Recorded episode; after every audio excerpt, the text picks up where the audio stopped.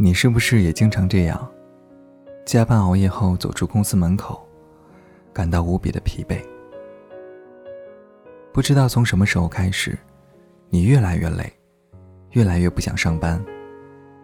你在想，这疲惫的生活，到底什么时候是个尽头？但更多时候，你会羡慕那些人，羡慕那些月入几万的同事。羡慕他们吃的人均几百的饭，买件上千的衣服，终于不用再左思右想。羡慕办公室里的老板，无需再为了那几千块钱的工资而忙得焦头烂额。羡慕他们能够睡到自然醒，能够自由安排时间。但这些你所羡慕的人，又真如表面般过上你所羡慕的人生吗？前几天看到有篇文章，挺心酸的，题目是。那些你曾羡慕的人啊，面试失败的女孩羡慕坐在办公桌上的女孩，可只有她心里知道，那一丁点的工资，在扣完房租，只剩一千多了。她在羡慕，羡慕那些月入过万、能够经济独立的同事。然而，对于月入三万的程序员来讲，多年九九六的工作状态，早就榨干了对生活的激情。连好好睡觉都是奢望。他羡慕那些能够准点下班的同事，虽然拿的钱不多，但起码还有生活。还有那个创意总监，他被无数下属羡慕着，可他却无比羡慕那些能够创业的人呢。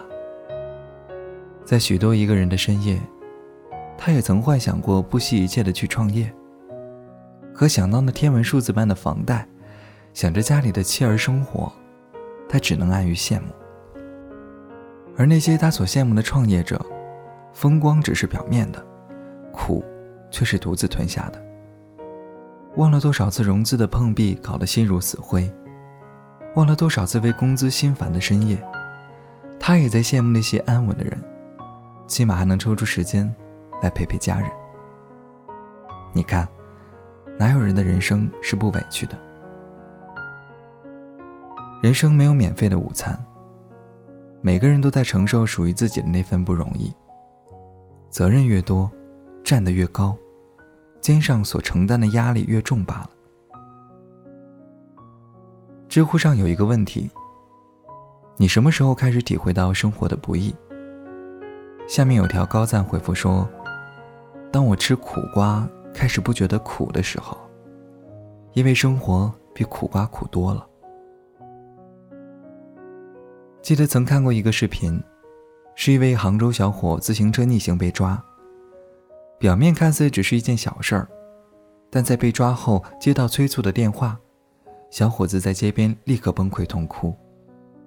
他歇斯底里的呐喊着，一边是公司在催着他回去加班，一边是女友催着让他送钥匙，两边都在催他。我真的好累，现在只要放我走，干嘛都行。话音刚落，小伙一个人跑到桥边继续去哭。知乎网友布鲁贾瑞说：“他看起来也太难过了，接电话的时候还努力保持着情绪的平稳。摔了手机不过三秒钟，又立刻心疼的捡起来。所有的压抑跟崩溃，只能自己吞咽消化。虽然视频只是短短几分钟，可足以泪目。其实。”这小伙又何尝不是身边的你我？工作扎堆的压力，随着年龄越大需要负担起的责任，还有那高昂的房价和生存成本，以致我们更拼命，每天二十四小时的时间，除了睡觉吃饭，其余的都是各种职场上的压力。明明工作是为了让生活变得更好，可如今却为了生存而丢了生活。这让我想起刚来北京的那段时间，考研差了零点四分，没有考上喜欢的大学，面试了几轮想去的公司，没有收到回应。即便是过去了几年，我到如今还记得接到面试不过的那个瞬间，我一个人拿着行李在北京零下五度的街头痛哭的崩溃。在当年好友无几的北京里，第一次感到无助和孤独。那感觉正如张爱玲所说：“笑，全世界与你同声笑；哭，你便独自哭。”然而，生活真的就不会变好了吗？以前回答这个问题时，我也很颓废的点了点头。可当我熬过了那段委屈、孤独的时光之后，我才发现，其实这段光阴的迷惘和委屈，都是人生路上必走的一程。没有谁的人生不委屈，没有一份工作不迷茫。记得在看《艺术人生》时，朱军问刘若英。为什么你总能给人一种温和淡定、不急不躁的感觉？遇到难题时，你不会气急败坏吗？对刘若英的回复特别有同感。她说：“那是因为我知道，没有一种工作是不委屈的。”是呀，有句话是这样说的：“未曾在深夜里痛哭过的人，不足以谈人生。”当你在深夜里痛哭过。熬过那段迷茫和自我怀疑的时候，走出这段阴霾时，才会领悟到生命的真理。要坦然面对生活上的不容易，首先要做的是接受，再去克服和和解，才能让自己变得更坚强，抵御生活上更多的不容易。最后，想借着今天的节目，跟大家分享一段很温暖的小建议，希望我们都能做到。